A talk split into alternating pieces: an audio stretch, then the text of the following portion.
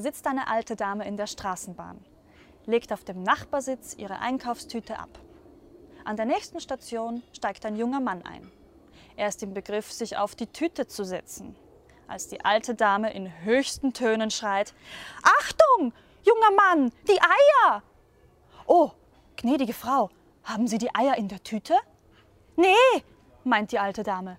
Aber Stacheldraht!